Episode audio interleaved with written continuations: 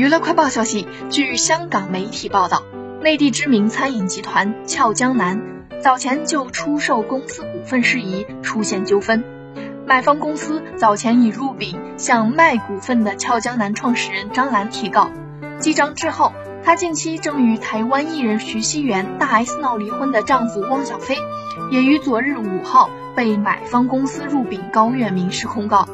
入禀状指汪小菲有参与促成售卖俏江南股份的交易，也曾向买方提供俏江南的财务状况文件。最终，原告支付约二点八六亿美元，折合约十八点三亿人民币购买股份，部分款项亦存进汪的银行账户。但原告其后发现，该些财务文件有夸大成分，并认为其中涉嫌欺骗。故要求法院宣告汪小菲只是以信托形式持有原告的款项，汪不得私下处理该些款项，并要求交还并作出赔偿。